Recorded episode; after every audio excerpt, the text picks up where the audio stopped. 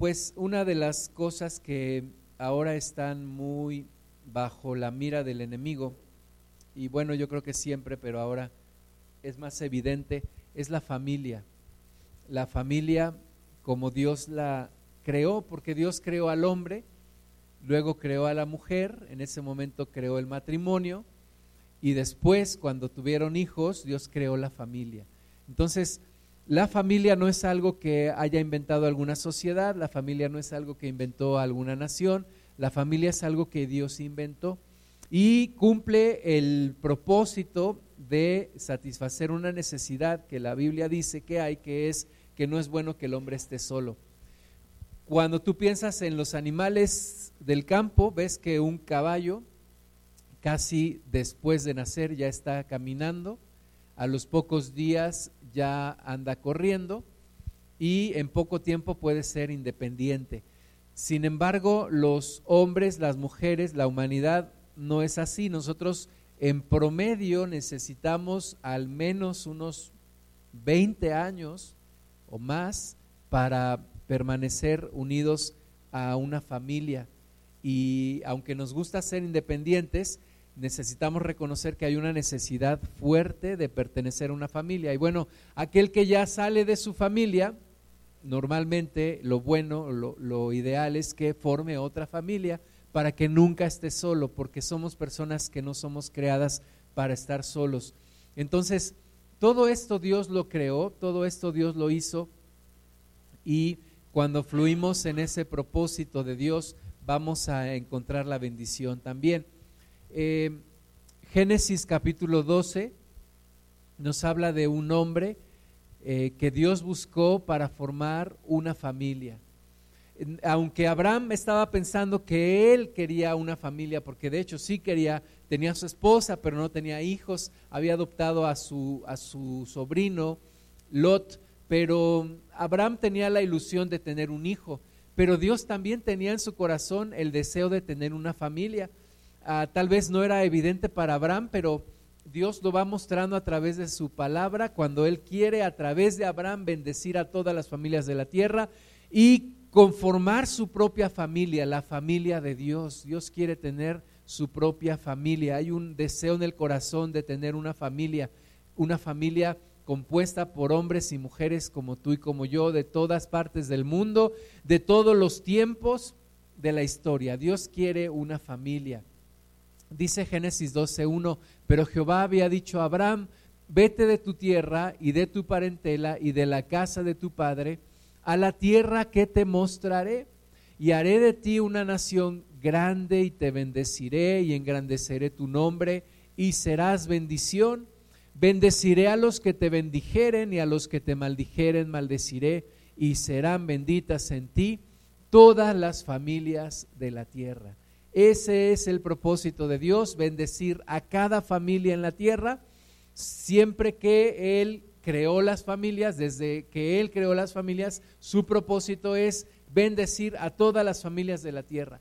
Y estaba buscando una persona a través de quien hacerlo. Sabemos que Jesús es la simiente de Abraham y aquel a través de quien Dios bendice a las familias, pero necesitaba un hombre, una una nación a través de quién hacer ese pacto. Entonces Dios llama a Abraham, le, cuenta su plan, mira, yo quiero bendecir a todas las familias de la tierra y yo quiero empezar contigo. Así que vete tu tierra, deja tu parentela, al lugar que yo te mostraré, voy a hacer de ti una nación grande. No tenía hijos, no tenía hijas, solamente su esposa, solamente sus criados y su sobrino. Y entonces, versículo 4, se fue Abraham como Jehová le dijo, y Lot fue con él. Y era Abraham de edad de 75 años cuando salió de Arán.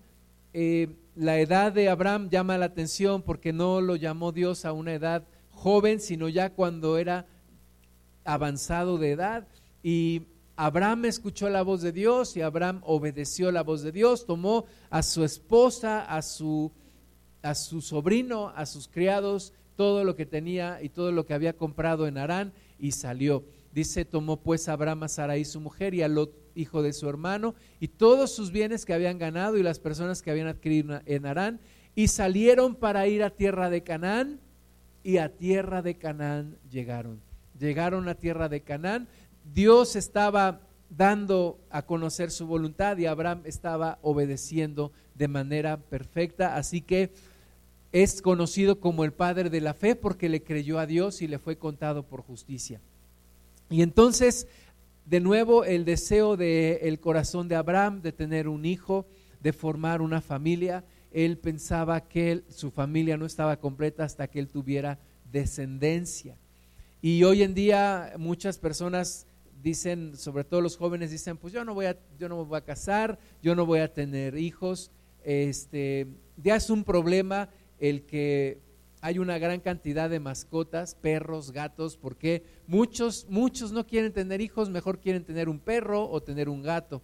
Estábamos caminando por la Ciudad de México el otro día mi hijo y yo y estábamos eh, viendo las banquetas tan llenas de popó de perro, porque la gente les gusta tener perros como nunca antes, pero no les gusta tener hijos. Defienden a los animales, pero están a favor del aborto. Entonces, hay una contrariedad ahí, lo que no nos estamos dando cuenta es que se está destruyendo la base de la sociedad. La base de la sociedad es la familia. La base de la iglesia es la familia. Alguien dijo, yo no voy a la iglesia porque prefiero pasarlo con mi familia.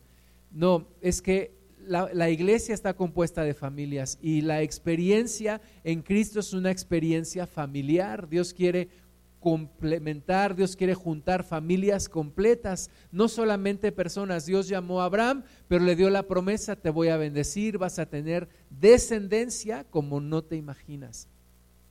Y sigue adelante la historia, pasamos a Génesis 15.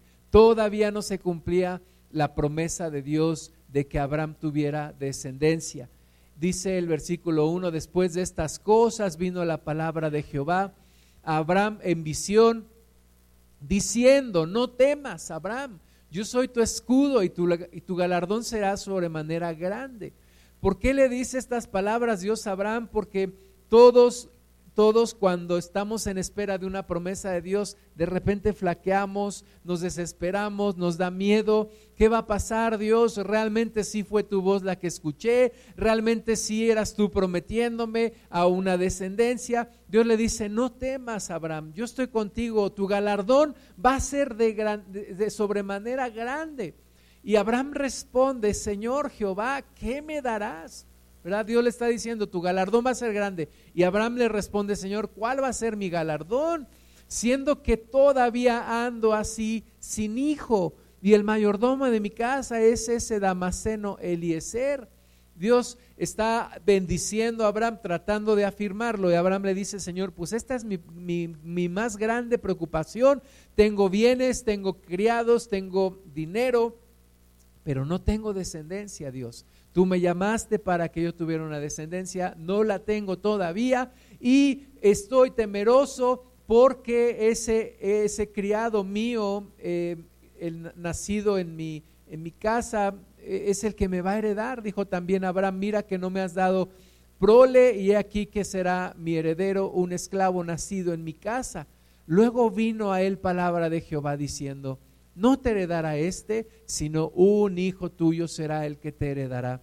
Y lo llevó fuera y le dijo, mira ahora los cielos y cuenta las estrellas si las puedes contar. Y le dijo, así será tu descendencia. Y creyó a Jehová y le fue contado por justicia. Hubo un momento en, y yo entiendo a Abraham un poco porque hubo un momento en mi vida en donde yo quería formar una familia. Yo era hijo de familia, tenía mis padres, mis hermanas, pero yo sabía que yo estaba creciendo y yo quería un día formar una familia. Y cuando yo no conocía a Cristo, eso para mí parecía imposible. Imposible primero porque yo decía, nadie se va a fijar en mí, este, yo mismo no me acepto, no voy a poder tener una, una novia y luego una esposa y, y si no puedo ni con mi vida, pues cómo voy a poder educar unos hijos. Entonces para mí era imposible pensar en una familia. Sin embargo, era algo que yo quería tener. Yo anhelaba tener una familia. Yo veía las películas y como esas historias de amor y que tenían hijos y ah, pues yo quiero un día también, pero pues así como soy, así como estoy, pues no, no creo poderlo hacer. Pero cuando Dios me alcanzó Dios me mostró que sí era posible en Él tener una familia. Yo anhelé tener una esposa, gracias a Dios conocí a mi esposa, nos casamos y, y un día pues yo empezaba a ver a los niños eh, en, las, en las calles o en los parques o en la iglesia y yo le empecé a decir a mi esposa, ya se me antoja que tengamos un, un hijo, una hija. Y ella me decía, no, yo no me siento preparada, pero yo sí, yo ya quiero que tengamos hijos. Y es un deseo que sale del corazón. Yo entiendo a Abraham en eso. Abraham tenía todo, Abraham tenía riquezas, tenía criados, tenía ganado, tenía todo. Vivía como, como, un, como un nómada, iba de un lugar a otro, pero eh, no tenía un hijo. Y nuevamente le vuelve a decir, Señor, dame un, un hijo, dame descendencia, quiero una familia completa, quiero tener una familia. Era muy criticable el pasado sueño americano, ¿no? ¿Cuál es el sueño americano y por qué mucha gente se iba a Estados Unidos? Bueno, el sueño americano era tener una familia, tener una casa y tener un perro. Y ese era el sueño americano, ¿no? Ahora lo, lo, criticamos y ahora los jóvenes dicen, yo no, para empezar yo no necesito tener una casa. Puedo vivir en Airbnb, puedo irme a un lado un día, a otro, otro día, puedo vivir en un lugar y en otro, no necesito una casa. Pero ahora también los jóvenes dicen, no necesito una familia, no necesito una esposa, puedo tener una y luego otra y andar sin compromiso. Y ahora se habla de las cosas líquidas. Eh, dicen que las empresas ahora no deben de ser sólidas, deben ser líquidas, porque se deben de adaptar a las circunstancias. Y entonces hubo por ahí un filósofo que empezó a escribir acerca de eso, de las cosas líquidas. Y existe también el sexo líquido. Puedes ser hombre hoy, mañana mujer, luego te regresas a ser hombre, luego si quieres ser, puedes ser perro, lo que tú quieras, porque es, es ser líquido, ¿no? Y entonces el concepto de familia que nosotros, mi generación y los cristianos tenemos, parece anticuado. Parece anticuado, incluso hay ahora quien escribe libros y dice, mira, si tú eres casado, tienes una amante, andas con la amante, pero no dejas a tu esposa, eres fiel. Ah, caray, sí, porque estás regresando, estás manteniendo tu relación de matrimonio. O si este, tienes una, una persona y andas con otra y luego regresas con esa, eres una persona fiel. Y yo digo, eso, eso no lo entiendo, eso no es fidelidad desde mi punto de vista, pero nos están vendiendo una serie de ideas que parece que lo, lo que nosotros pensamos que es bueno, ahora es anticuado. Estaba platicando con mi esposa y me estaba diciendo, mira, así los jóvenes piensan esto y esto y esto, y me dice, ¿no seremos tú y yo los que estamos mal? casi me dice, no estaremos locos tú y yo, Lucas, ¿verdad? Y yo digo que no, porque yo me regreso a las bases de la Biblia. O sea, Abraham no tenía una casa, vivía en tiendas, pero quería una familia. Yo creo que el concepto de familia no lo podemos cambiar de acuerdo a la liquidez o a las circunstancias o a lo que estemos pensando o a lo que la modernidad quiera decirnos hoy. La familia es la familia. No hay otra idea diferente aparte de lo que Dios creó acerca de la familia. Y lo que quieran eh, decir o lo que quieran inventar, entonces ya no es familia. Ya no es familia. Me llama la atención en las empresas cuando llega una persona nueva, ¿no? Y le dicen, bienvenido a esta familia. Perdónenme, pero discúlpenme, esta no es mi familia, este es el lugar donde yo trabajo. Mi familia verdadera es mi familia, mi esposa, mis hijos. Pertenezco a la familia de Dios. Tengo también una familia extendida, mis familiares, mis, mis padres, mis hermanas. Ese es el concepto de familia que Dios creó. Abraham quería un hijo, Abraham quería una familia, pero Dios quería una familia también. Dios quiere conformar una familia, una gran familia, la gran familia de Dios. Génesis 18.1. Después le apareció Jehová en el encinar de, Mamre, estando él sentado a la puerta de su tienda en el calor del día. ¿Cómo me imagino yo esta, esta escena? Imagínatela. En la Biblia hay lugares simbólicos, lugares especiales en donde aparecen árboles. Yo no sé por qué. La Biblia dice que cuando Abraham llegó a, tierra de Canaán, este, eh, hubo un árbol, el, la encina de Moré, allá en Hebrón. Y la Biblia dice que un hombre se subió a un árbol sicomoro para ver a Jesús.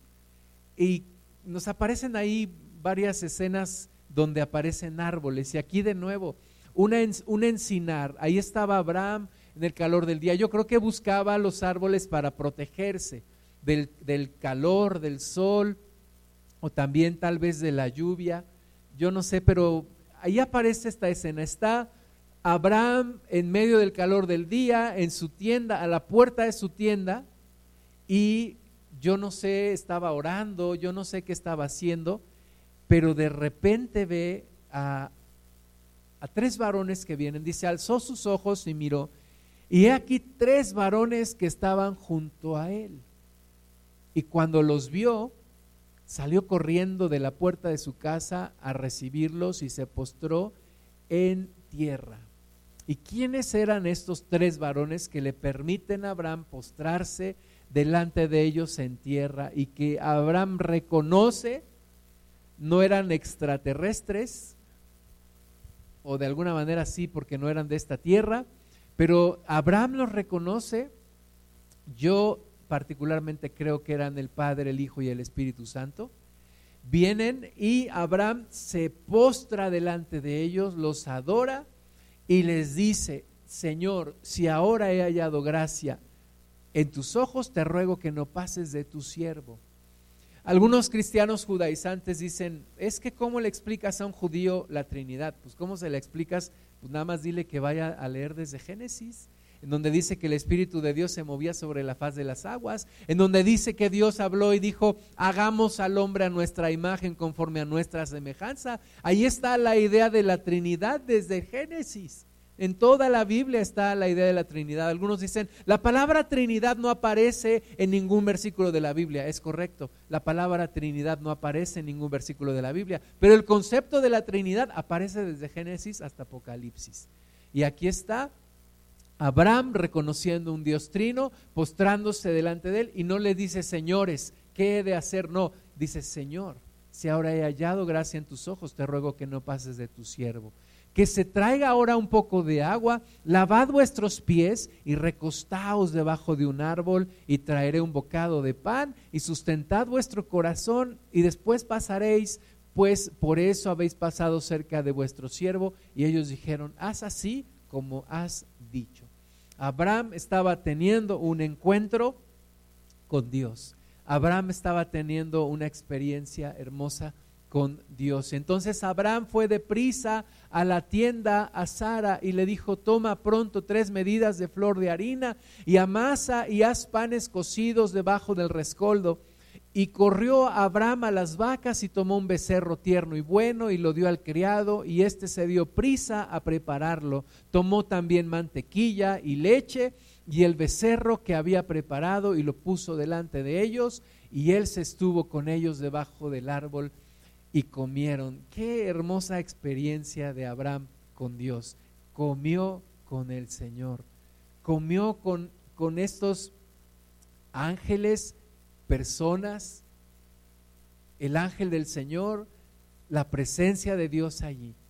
Y entonces le, dijeron, ¿dónde está Sara, tu mujer? Y él respondió, aquí en la tienda. Entonces dijo, de cierto volveré a ti, y según el tiempo de la vida, he aquí que Sara, tu mujer, tendrá un hijo. Y Sara escuchaba a la puerta de la tienda que estaba detrás de él. ¿Verdad? Este, de repente a las mujeres les gusta así también estar escuchando, a ver qué está pasando ahí. bueno, también a los hombres nos gusta, ¿verdad? Pero Sara estaba ahí escuchando qué, está, qué están diciendo, qué, qué, está pasando. No estaba ahí con, con ellos, pero estaba escuchando a la puerta detrás de la tienda. Y Dios le dijo a Abraham, y escuchó lo que Dios le dijo a Abraham, de cierto volveré a ti, y según el tiempo de la vida, he aquí que Sara, tu mujer, tendrá un hijo.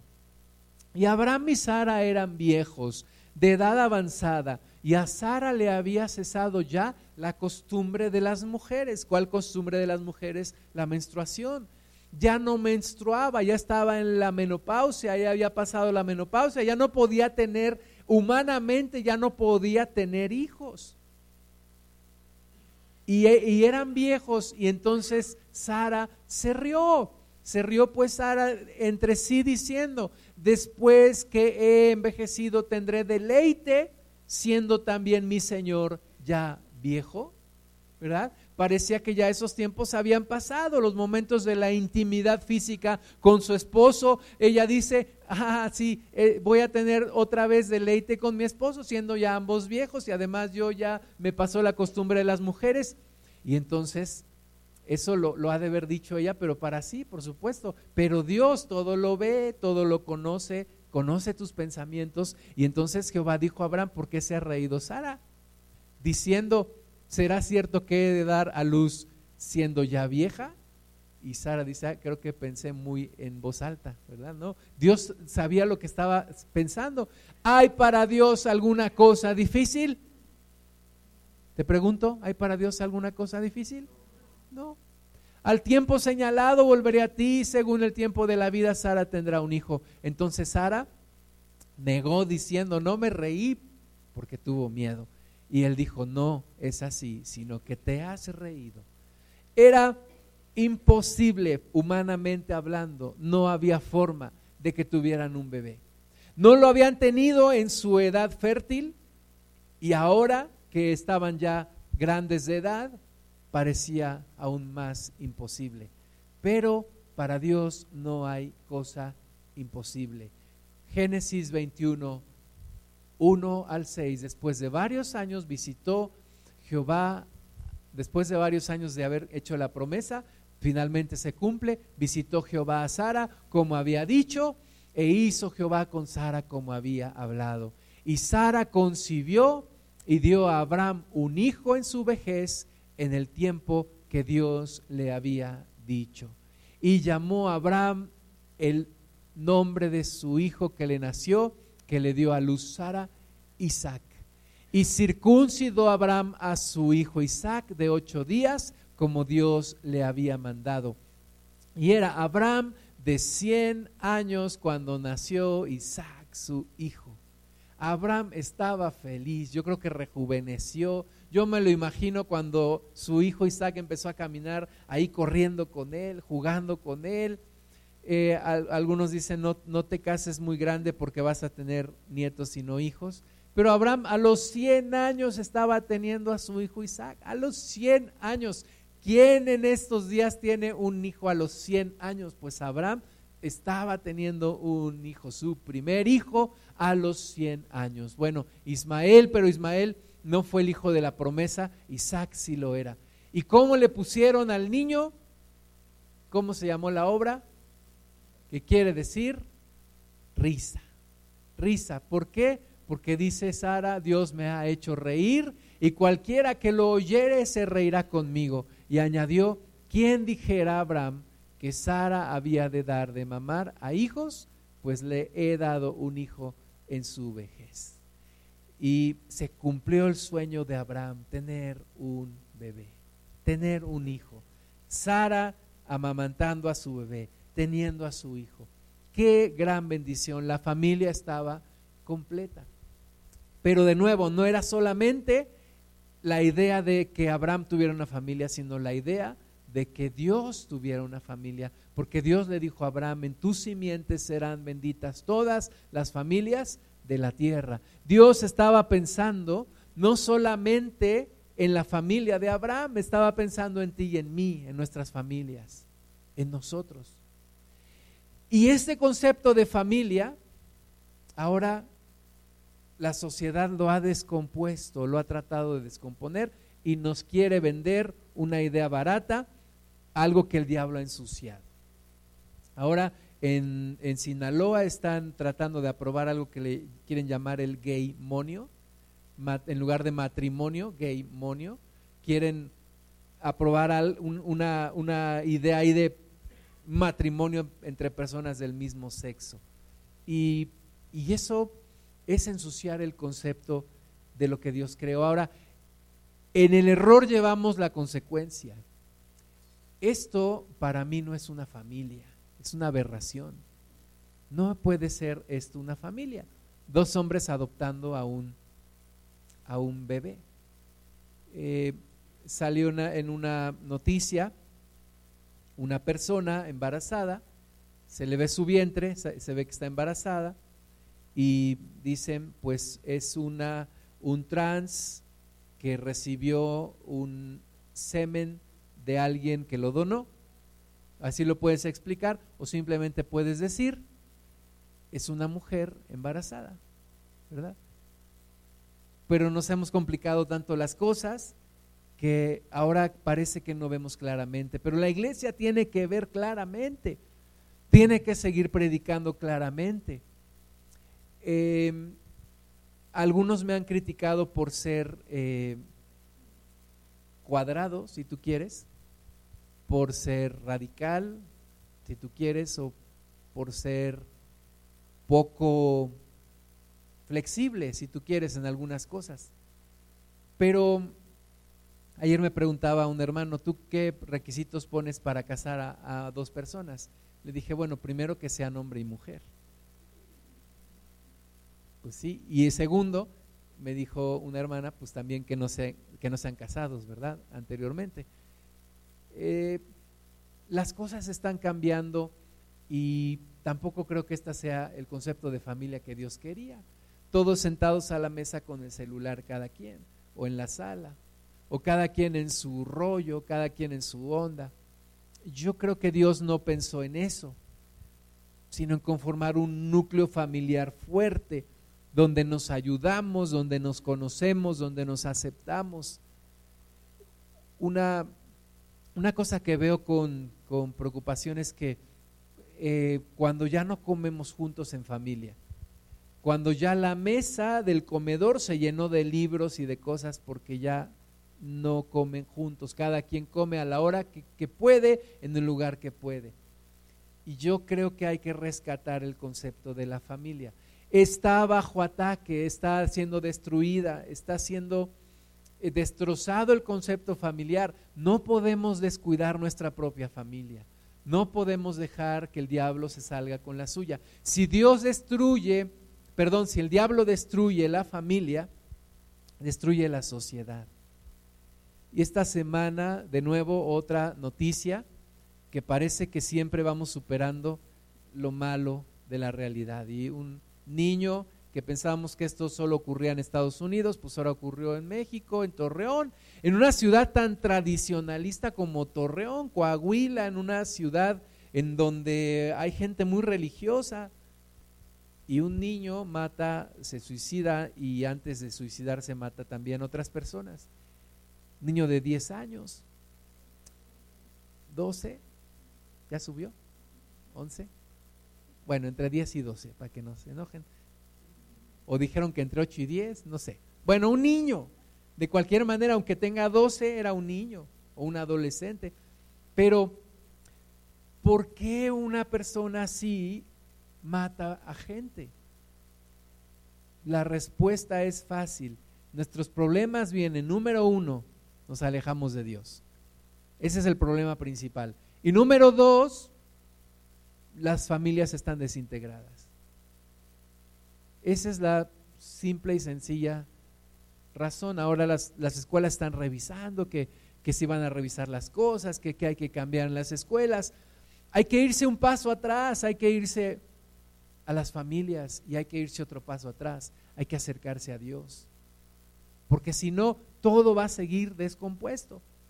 Dios dijo, bendeciré en ti, le dijo Abraham, todas las familias de la tierra, en tu simiente.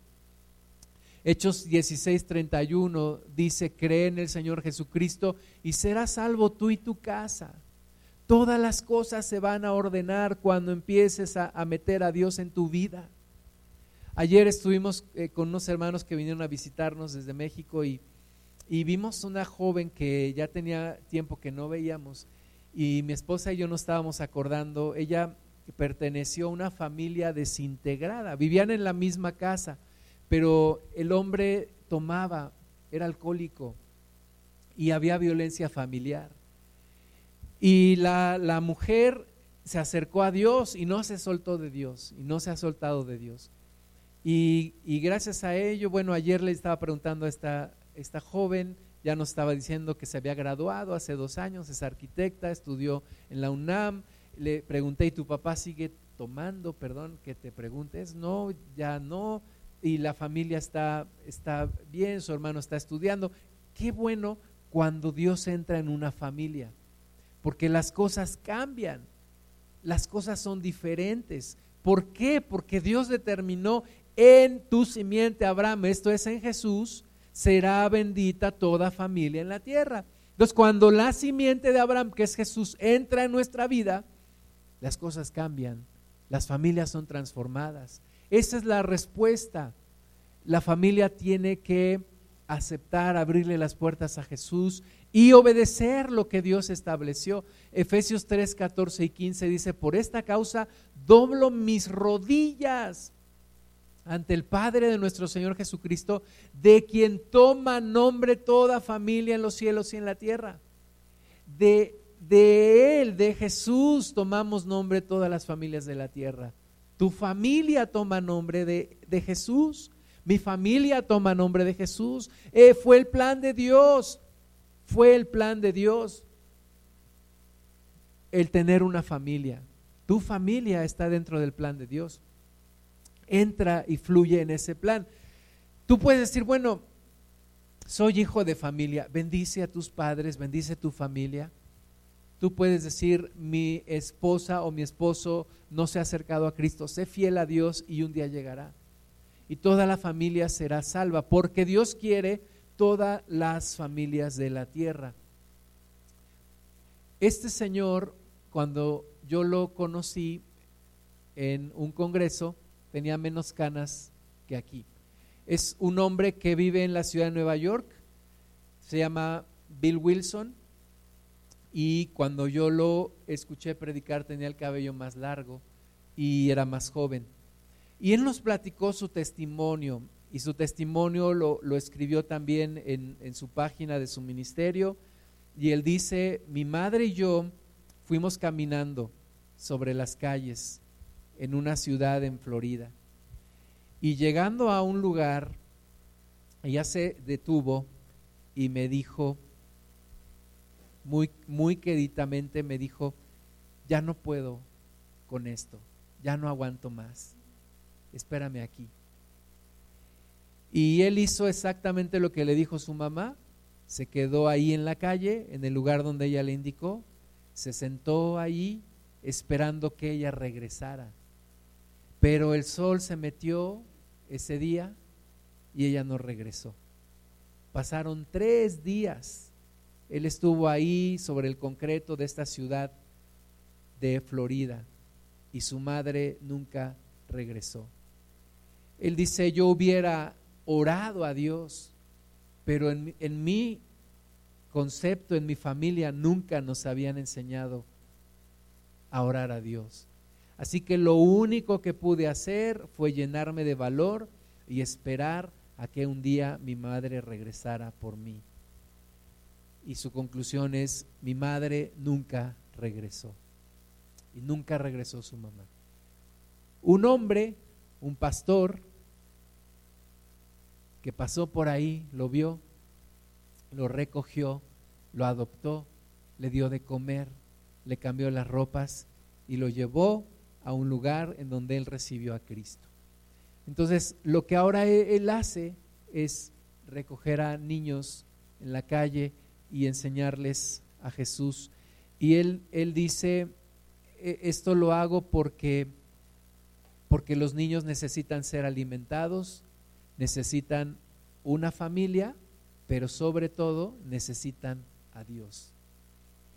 Y la reflexión aquí, hermanas y hermanos, es que los niños están siendo destruidos en sus emociones, en sus pensamientos, crecen solos, apartados de sus padres, ahora son eh, como objeto de mercancía porque los quieren adoptar y quieren que ellos determinen a su corta edad si quieren ser mujeres o si quieren ser hombres.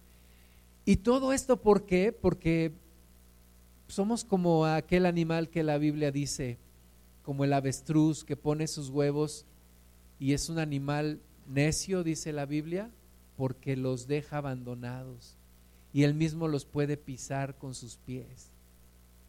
Y, esta sociedad es así, genera personas, eh, nacimientos, para luego abandonarlos, para luego desintegrarse, para luego ir cada quien en pos de sus propios propósitos. Y las consecuencias pues no se dejan esperar. Estamos, la estamos viviendo todos los días, más delincuencia, más personas desequilibradas.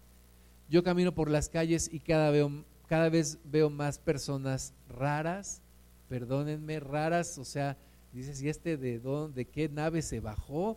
¿Verdad? Este, con peinados así bien raros, con características así bien raras. El otro día igual íbamos caminando mi esposa ahí en la Ciudad de México y y nos pasaron dos muchachos descalzos, pero estaban descalzos no porque no tenían dinero, porque arriba sí tenían ropa buena, pero iban descalzos caminando. Cada vez vemos más cosas raras. Hay una desintegración familiar.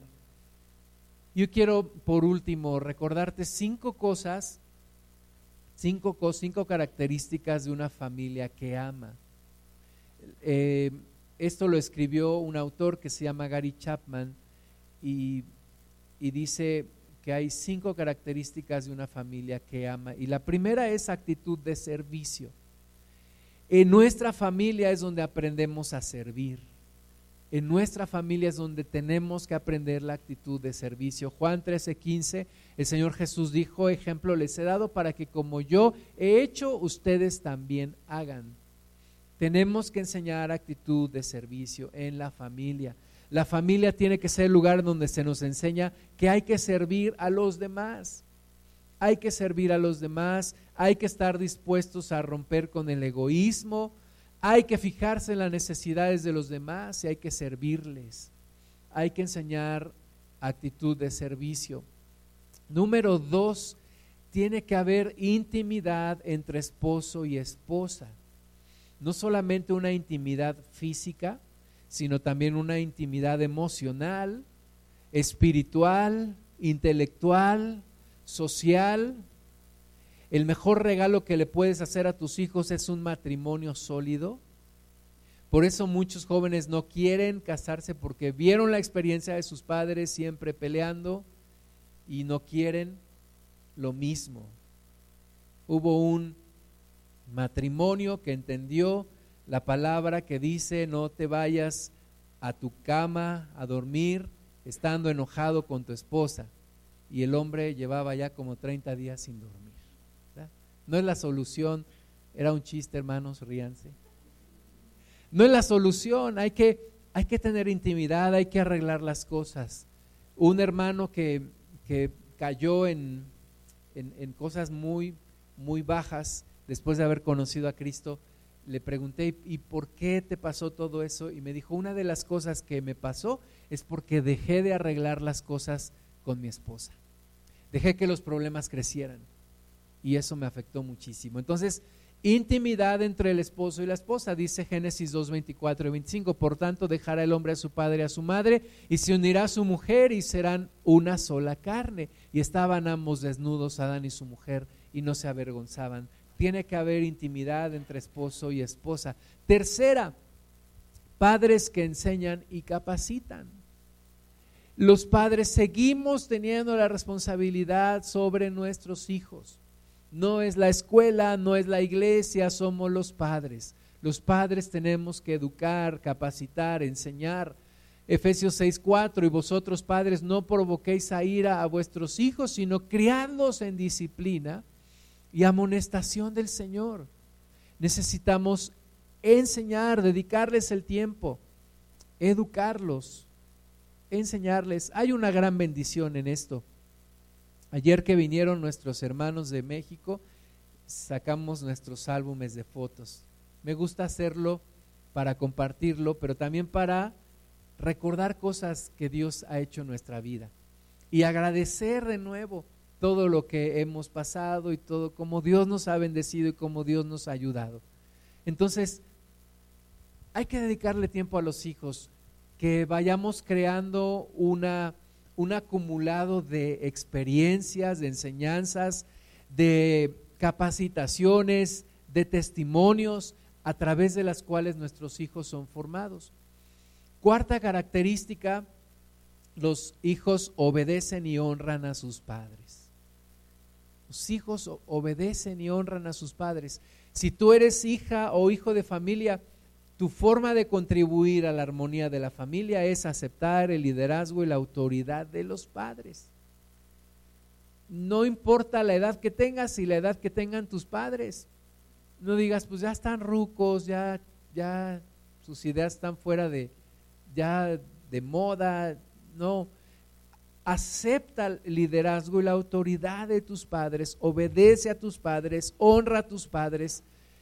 Efesios 6, 13, hijos obedecer, perdón, Efesios 6, 1 al 3, hijos obedeced en el Señor a vuestros padres, porque esto es justo. Honra a tu padre y a tu madre, que es el primer mandamiento con promesa para que te vaya bien y seas de larga vida sobre la tierra. Entonces, hay que enseñar a los hijos a obedecer, a honrar, e hijos honren y obedezcan aunque ya el mundo no lo enseñe, aunque ya ahora en, México, en la Ciudad de México, un niño, si tú le pegas a tu hijo y es un niño, puede levantar el teléfono o agarrar su celular, llamar al DIF y demandarte. Y un hermano que ahora vive en Canadá, este, su hija le dijo, sí, tú me pegas y yo te demando y le dijo, tú me demandas y acuérdate, te van a separar de mí y te vas a ir a vivir con personas que no conoces y que no te aman. Así que, órale, éntrale. ¿Cómo es posible que ahora los niños demandan a los padres porque les pegan? Claro, no estamos hablando de un abuso, pero sí de una corrección. La Biblia nos enseña a darle vara a nuestros hijos y los hijos tienen que honrar y obedecer a sus padres, aunque ya parezca fuera de moda, aunque nadie lo haga. No importa, tú tienes el llamado a hacerlo. Honra a tus padres, en eso hay bendición. Obedece a tus padres, en eso hay bendición. Y quinta característica, los esposos, los varones son líderes que aman. Aman a su esposa y aman a sus hijos la muestra más grande de amor en una familia tiene que ser dada por el varón. No es así hoy en día, pero así debería de ser. Dice primera de Pedro 4:7, mas el fin de todas las cosas se acerca. Sed pues sobrios y velad en oración, y ante todo tened entre vosotros ferviente amor, porque el amor cubrirá multitud de pecados. El doctor Dobson en uno de sus libros cuenta la historia de una familia, tenían dos hijos, ellos, ellos dos, papá y mamá, se van a dormir, los hijos se van a dormir, y en la noche uno de ellos los despierta y les dice, me siento mal, tengo fiebre, y le dicen, no te preocupes, te vamos a dar una pastilla para la fiebre, vuélvete a dormir, mañana te llevamos al doctor. Resulta que el niño lo que tenía era una apendicitis. Se le rompió el apéndice, ya no pudieron salvarlo y se murió. El padre estaba devastado, se sentía culpable, pudiendo haberlo rescatado, llevarlo al doctor, no lo hicieron. El hombre empieza a tomar, la mujer lo abandona y el padre se queda con su otro hijo y el hombre nunca pudo superar el alcoholismo. Y todos esperaban que el final de este muchacho que crece con su padre alcohólico, pues fuera un final triste, igual un alcohólico, un alcohólico genera otro alcohólico. Pero para sorpresa de todos los que conocieron el caso, el muchacho crece, estudia una carrera y se convierte en una persona de bien. Y un día le preguntan, ¿cómo es posible que siendo hijo de un padre alcohólico y que tu madre te abandonó, tú hayas logrado todo lo que has logrado. Y les dijo, es muy sencillo, la Biblia dice que el amor cubre multitud de pecados. Y yo recuerdo a mi padre todas las noches, venía a mí en mi cama, me ponía la mano en la frente, me daba un beso en la frente y me decía, no te olvides cuánto te amo. Dijo, y eso fue lo que a mí me sacó adelante, el amor de mi padre. A pesar de todos sus errores, yo recuerdo las palabras de mi padre que siempre me dijo, no te olvides de cuánto te amo. Así que al final, al final, al final de todo, hermanas y hermanos, estamos hablando del amor de Dios y ese amor de Dios viniendo a nuestras familias, viniendo a nosotros. Yo no creo en el amor pervertido de dos personas del mismo sexo, en el amor pervertido de dos personas del mismo sexo que quieren adoptar un, un niño o una niña. Yo creo en el verdadero amor, en el verdadero amor, en el amor de Dios. Yo sé que puede haber un amor limpio entre dos hombres, se llama amistad. Creo que puede haber un amor limpio sin sexualidad, sin erotismo entre dos mujeres, se llama amistad. Sé que puede haber amor entre un padre y un hijo, un padre una hija, una madre y un hijo, una madre y una hija. Se llama amor fraternal. Pero necesitamos recuperar y afirmarnos en los conceptos bíblicos de lo que es una familia, defender nuestra familia, cuidar nuestra familia, predicar la palabra de Dios ante tanta gente que está confundida ayudar a otros que tienen problemas familiares, orar a Dios porque esta sociedad no se descomponga cada vez más y haya muchos que le conozcan. Yo te quiero pedir que pongas, te pongas sobre tus pies y que oremos a Dios, primeramente por nuestras propias familias, ya sea que tú eres padre o madre de familia o que tú eres hijo o hija de familia que tú ores por tu propia familia. Y que si tú tienes también la idea de un día formar una familia, lo pongas delante de Dios y no pienses que es algo imposible, porque para Dios no hay cosa difícil. Amado Padre, estamos clamando a ti porque solamente a ti podemos clamar y solo tú tienes la respuesta. ¿A quién iremos, Señor, si solo tú tienes palabras de vida eterna? Señor, ayúdanos, ayúdanos en medio de estos tiempos de tanta confusión, de tantas ideas, de tantas perversiones, Señor, de tantas cosas malas que las han hecho parecer buenas y de tantas cosas buenas que las han hecho parecer malas. Padre Santo, ayuda a tu iglesia. Como dice tu palabra, pon colirio en nuestros ojos para que veamos claramente cuál es tu voluntad. No nos dejes aturdirnos con las cosas del mundo que nos quieren confundir, que nos quieren ensuciar. Señor, ayúdanos a ser cada vez más radicales en tus conceptos en medio de un mundo que cada vez más se vuelve confundido, flexible, a tus cosas, Señor, queriendo confundir el diablo a esta humanidad. Padre Santo, que tu iglesia sea baluarte y columna de la verdad, como dice tu palabra, que tu iglesia defienda los principios bíblicos, Señor, porque no necesitamos todos estar en medio de una asamblea de diputados o de legisladores o de senadores. Lo podemos hacer en nuestro lugar de trabajo, con nuestras amistades, con nuestros vecinos, con nuestros familiares. Allí podemos defender tus ideas, exponerlas a otros, Señor, pero sobre todo también estar orando por nuestra familia, estar orando por nuestra unidad, por nuestro núcleo familiar, que no se descomponga. Señor, ayúdanos. En ti, Cristo, toma nombre toda familia en la tierra, incluida la mía.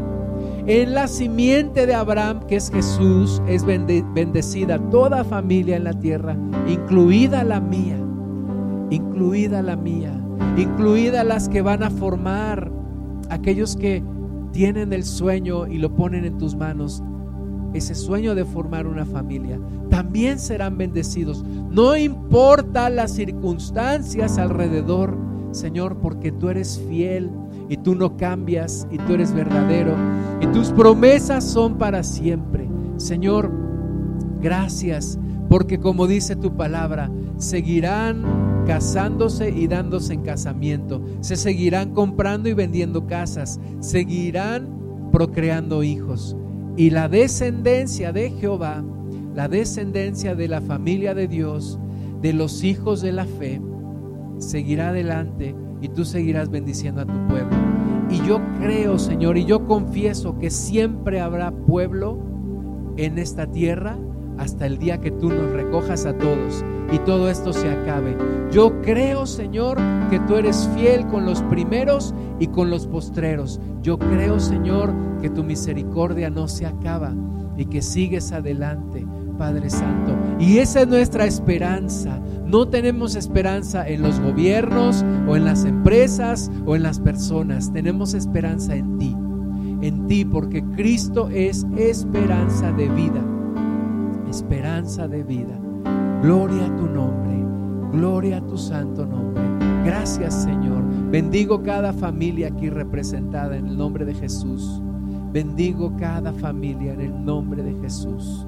Suelto bendición en el nombre de Jesús sobre cada familia en el nombre de Jesús. Y Señor, que cada situación particular tú la conoces, tú la atiendas, Padre tú nos guíes, tú nos des dirección y encontremos en ti la bendición. Te damos la gloria, te bendecimos, oh Dios Santo, en el nombre de Jesús, Señor.